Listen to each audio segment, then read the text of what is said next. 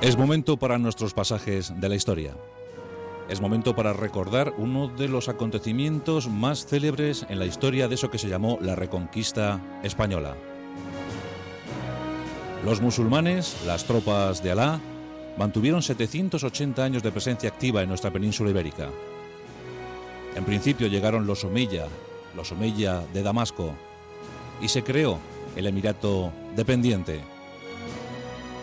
Era el año 711. Pero en el 756, la tremenda escabechina producida entre los Omeya por los Abásida de Bagdad provocó que el último superviviente, el gran príncipe, el príncipe de los errantes, el príncipe Abdarrahman I, llegara al Andalus. Se creaba entonces el Emirato Independiente. Al-Ándalus nacía como entidad política independiente.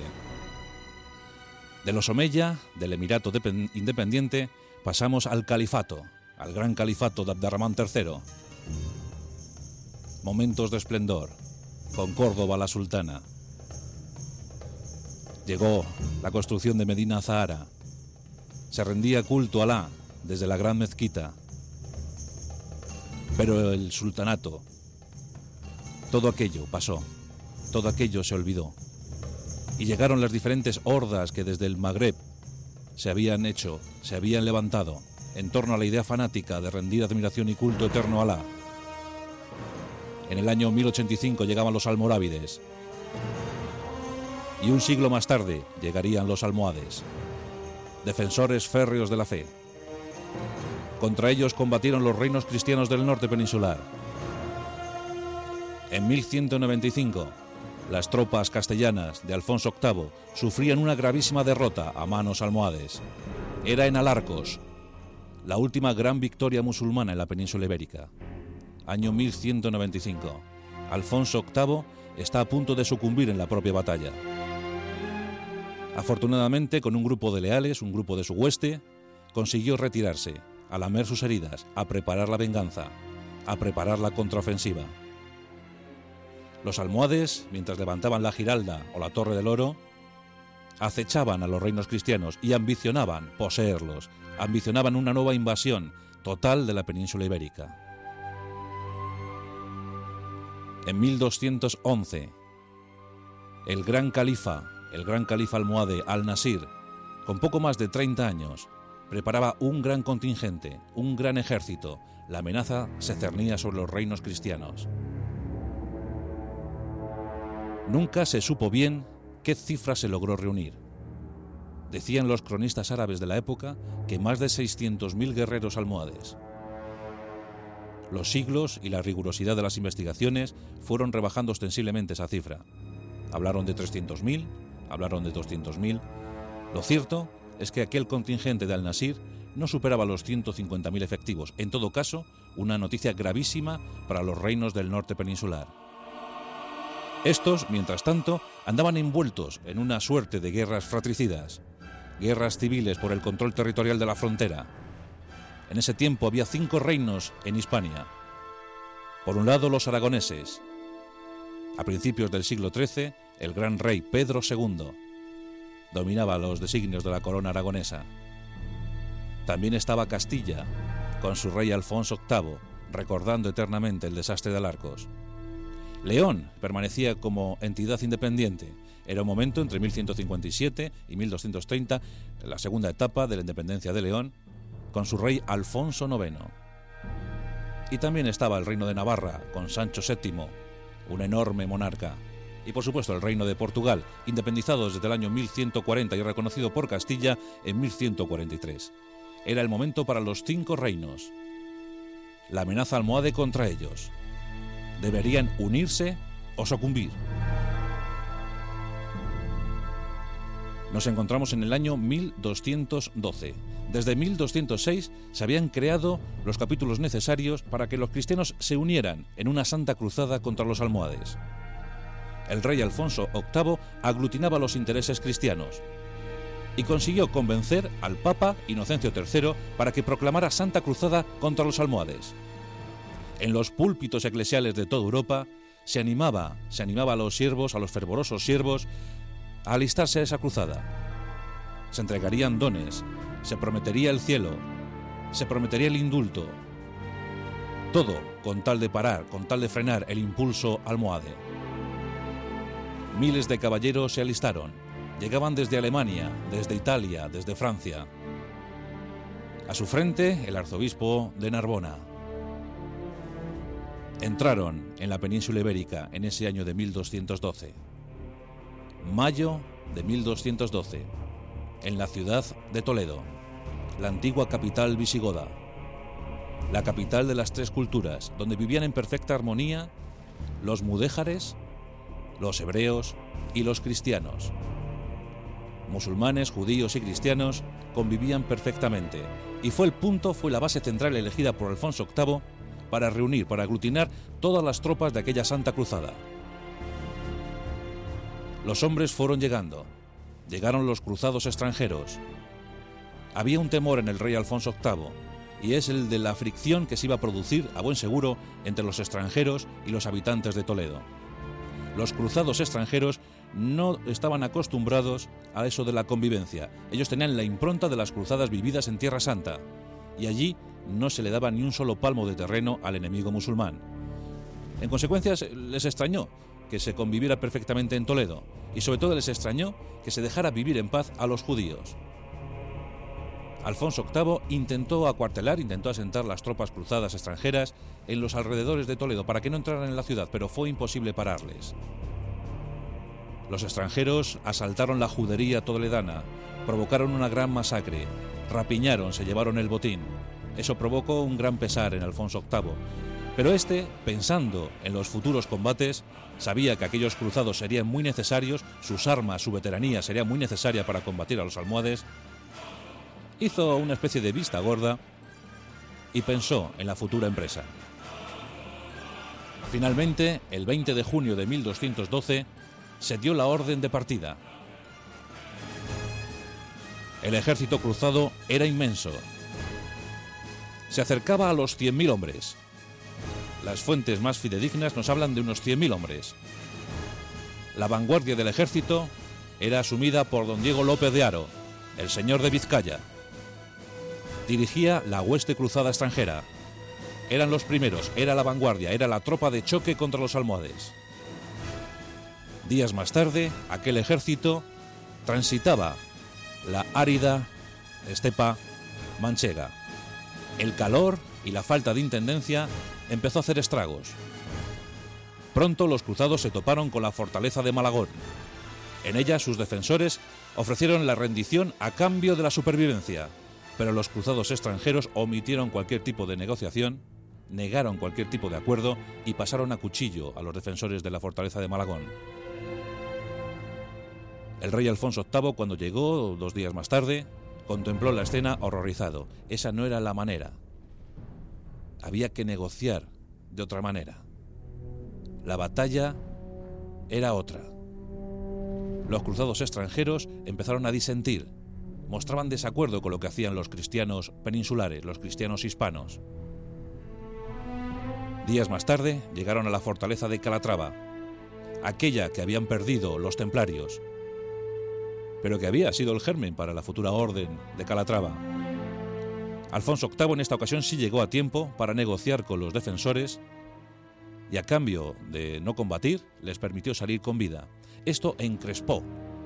Esto eh, provocó las iras de los cruzados extranjeros, ya muy cansados, fatigados por la marcha, por el hambre, decidieron abandonar en masa aquella empresa. Los hispanos se quedaban solos ante el poder almohade. ¿Qué ocurriría a partir de ahora? La sombra del desastre de Alarcos planeaba sobre todo el ejército cruzado. Se calcula que los cruzados extranjeros eh, supusieron más o menos un tercio del total. Por tanto, el ejército que quedó a disposición de Alfonso VIII pues no superaba los 80.000 efectivos. Entre 60.000 y 80.000 efectivos. Con eso tendrían que combatir toda la horda almohade. Afortunadamente en ese tiempo, el gran amigo de Alfonso VIII, Pedro II de Aragón, llegó, y llegó con un ejército numeroso, 3.000 caballeros y miles de peones. Los reyes decidieron continuar. Sabían que el peligro de los almohades era tremendo, tremendo y tangible para los reinos cristianos de la península ibérica. Por tanto, decidieron combatir. Al-Nasir, el gran sultán, el gran califa, el gran líder de los almohades, esperaba pacientemente en las estribaciones de Sierra Morena. Había optado por la defensa, había localizado algunos puntos estratégicos en los pasos de la serranía y allí esperaba pacientemente con su inmensa tropa guerrera. Esperaba que los cruzados se cansaran, que llegaran, que se fatigaran en el trasiego por la sierra. Los cruzados, en esa primera quincena del mes de julio de 1212, llegaron a la Sierra Morena. Tenían un principal obstáculo, y es encontrar el paso propicio para llegar hasta los contingentes almohades. Sierra Morena era una barrera natural, acantilados, zonas escarpadas, y encima los únicos pasos disponibles estaban guarecidos por tropas almohades. Había castillos perfectamente guarecidos por esas tropas. Algunas patrullas de exploración mandadas por los cristianos intentaron otear, intentaron buscar eh, un paso franco. En eso, dice la leyenda, la intervención divina. Unos dicen que un arcángel, otros dicen que el propio San Isidro Labrador. Los más aseguran que un humilde, un simple pastor. Pero ese humilde pastor encontró a las tropas cristianas y les dijo que él sabía de un paso, que él sabía de un lugar. Los cristianos comprobaron con certeza que ese paso existía, que el pastor no les había engañado. Dieron las indicaciones a los reyes cristianos, por entonces ya había llegado el rey, el gran rey navarro, Sancho VII, con 200 caballeros y otros miles de peones, y entonces se dispusieron a pasar por allí. La zona les condujo a un enclave llamado la Mesa del Rey. Y allí se estableció el ejército cruzado. Allí se estableció el ejército cristiano. Allí se levantó el campamento central. Al-Nasir, al comprobar que los cristianos habían franqueado los pasos serranos, dio orden de formar a su ejército. Eran miles, miles de guerreros, las dos formaciones iban a chocar muy pronto. Al-Nasir envió algunas vanguardias de arqueros y de jinetes para hostigar a los cristianos, para provocarles, para eh, cebarles y hacer que combatieran cansados, pero los cristianos no picaron el anzuelo. El 15 de julio de 1212, los dos contingentes, los dos ejércitos se divisaban. Fue una noche tensa, fue una noche cuajada de nervios. Los dos ejércitos se miraban, las patrullas se tanteaban, se medían las dimensiones de uno y otro ejército.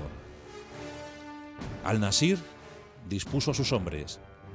En esa madrugada, los cristianos también se prepararon para combatir, para vencer o morir. Se dio la comunión a las tropas cristianas.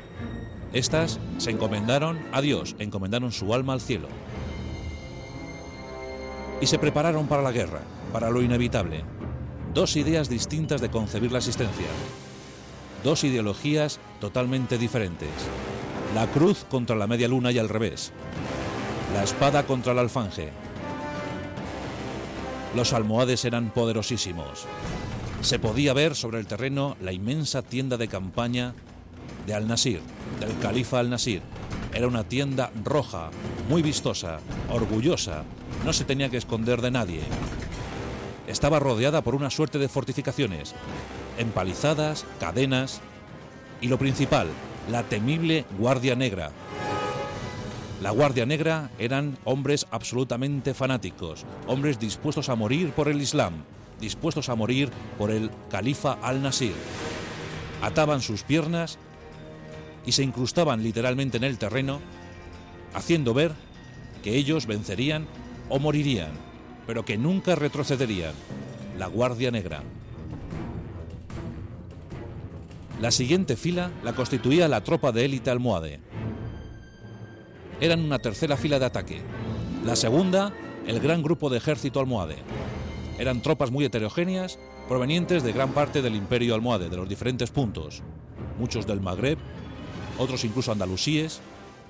Esos eran la segunda línea. Y en la primera, la de choque, se situaban pues los más absolutos fanáticos del Islam, los que entendían la guerra como una auténtica cruzada santa contra los infieles cristianos. Eran tropas ligeras, poco útiles, pero sí en cambio eh, servían pues para pues, eh, sortear peligros, para intentar desconcentrar a los cristianos, para descabalgarles. Era una idea muy bien trazada. Además, la caballería ligera musulmana era muy potente, los camelleros también estaban dispuestos, los arqueros, los sonderos. Tenían pocas defensas corporales, pero sí en cambio gran acometividad en cuanto a lanzar dardos, saetas, flechas, piedras. Eran muy buenos soldados. Los cristianos también dispusieron su formación guerrera. Eran tres filas. En la primera, el cuerpo central lo ocupaba la caballería castellana. El flanco izquierdo lo tomaba Pedro II de Aragón y sus nobles aragoneses. El flanco derecho era para los navarros de Sancho VII. En la retaguardia se situaba una fila de milicias castellanas que asistían a un flanco y a otro. También en esa retaguardia una tercera fila estaba formada e integrada por las órdenes militares. El primero en dar la orden de combatir fue Alfonso VIII. Ordenó a su caballería pesada lanzar un despiadado ataque.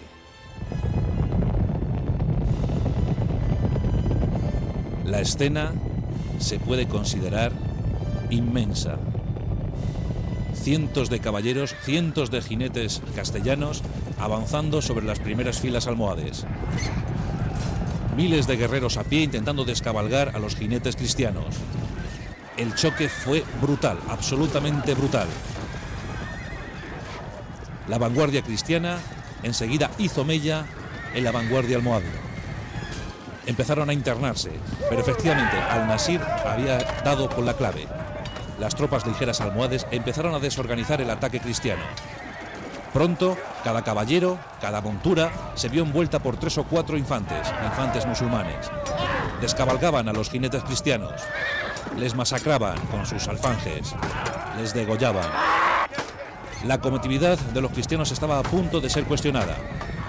Algunos empezaron a retroceder, comenzaron a retroceder. En eso, Al-Nasir ordenó la contraofensiva. La segunda línea almohade se lanzó a un ataque desesperado.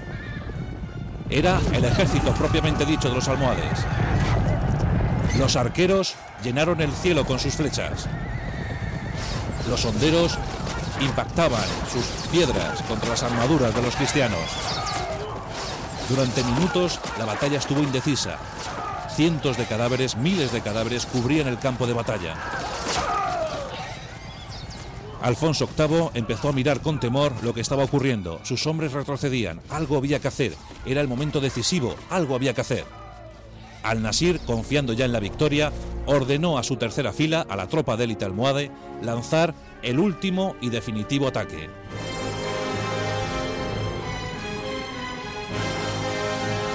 Los jinetes almohades, la caballería almohade estaba a punto de tomar la iniciativa. Los castellanos, los aragoneses, los navarros estaban retrocediendo. En eso, Alfonso VIII se miró con los obispos que le rodeaban, se miró con sus amigos, los reyes de Aragón y de Navarra, y tomó la última decisión.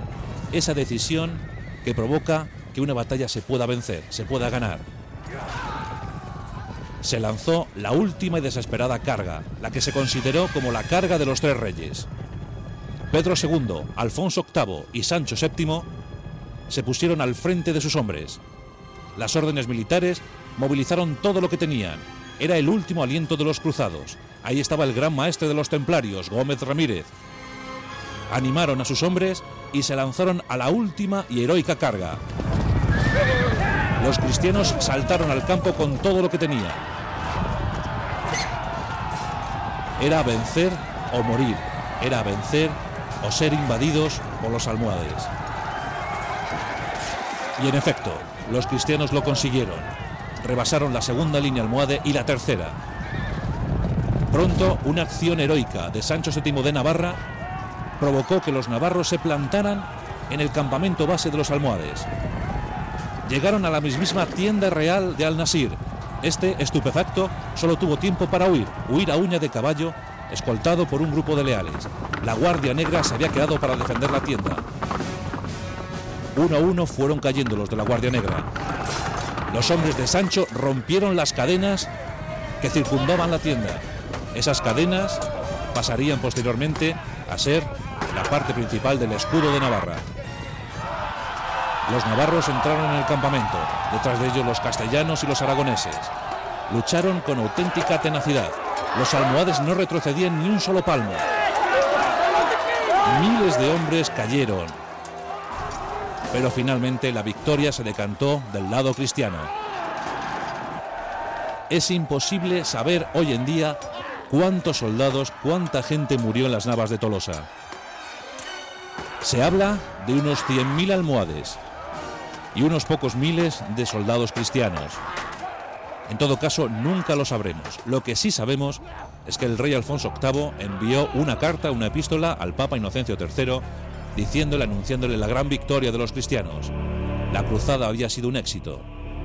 Alfonso VIII, eufórico por, por la victoria, dijo que tan solo había tenido 30 bajas. Esto es muy difícil.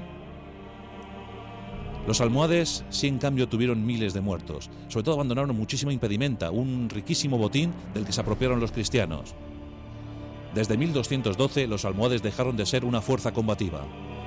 Al-Nasir se retiró a Marrakech, a la gran capital imperial, y allí se dedicó a los placeres, a los excesos hasta su muerte, pocos meses más tarde.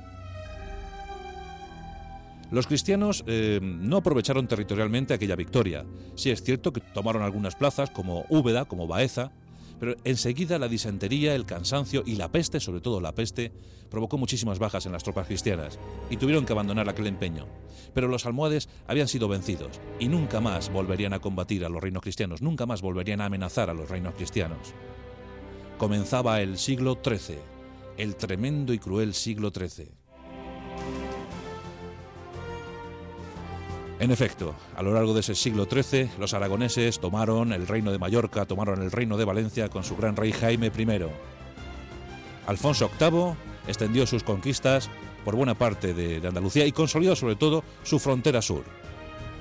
Alfonso IX, el rey leonés, que en principio iba a participar al final, pues no, al final eh, optó por no participar, arrebató algunos castillos a Alfonso VIII, pero este estaba tan contento, estaba tan encantado por la victoria, que le cedió gustosos esos castillos.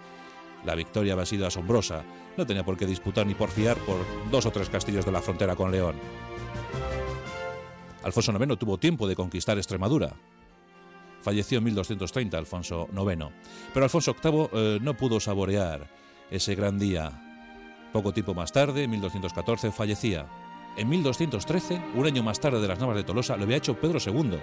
Os acordaréis de los cátaros, os acordaréis de esa cruzada contra los albigenses, contra, la herejía cátara, esa cruzada encabezada por el caballero don Simón de Montfort. Pues eh, defendiendo a sus feudatarios, que no eran otros sino los cátaros, Pedro II fallecía en la batalla de Muret. Con eso, Aragón también perdía su presencia en el sur de Francia. A Sancho VII eh, pues le asistió un poquito más la fortuna, porque pudo sobrevivir 22 años a la batalla de las Navas de Tolosa esas cadenas que formaron parte del escudo de Navarra, Sancho VII fallecía a los 80 años recordando sus viejos éxitos. Las Navas de Tolosa, la batalla decisiva, la batalla crucial. Es la batalla más importante de eso que se llamó la Reconquista española. Por un momento, los cristianos olvidaron sus cuitas, olvidaron sus disensiones y se unieron para combatir al peligro común por un momento, porque enseguida se volvieron a enzanzar en múltiples guerras civiles, en múltiples guerras de linaje, las dinastías no estaban muy consolidadas y tuvieron un siglo XIII realmente inquieto y lleno de incertidumbres. Pero en fin, queda para la historia que en 1212, en un lugar llamado las Navas de Tolosa, en aquella Sierra Morena, los cristianos por fin, por fin vencieron.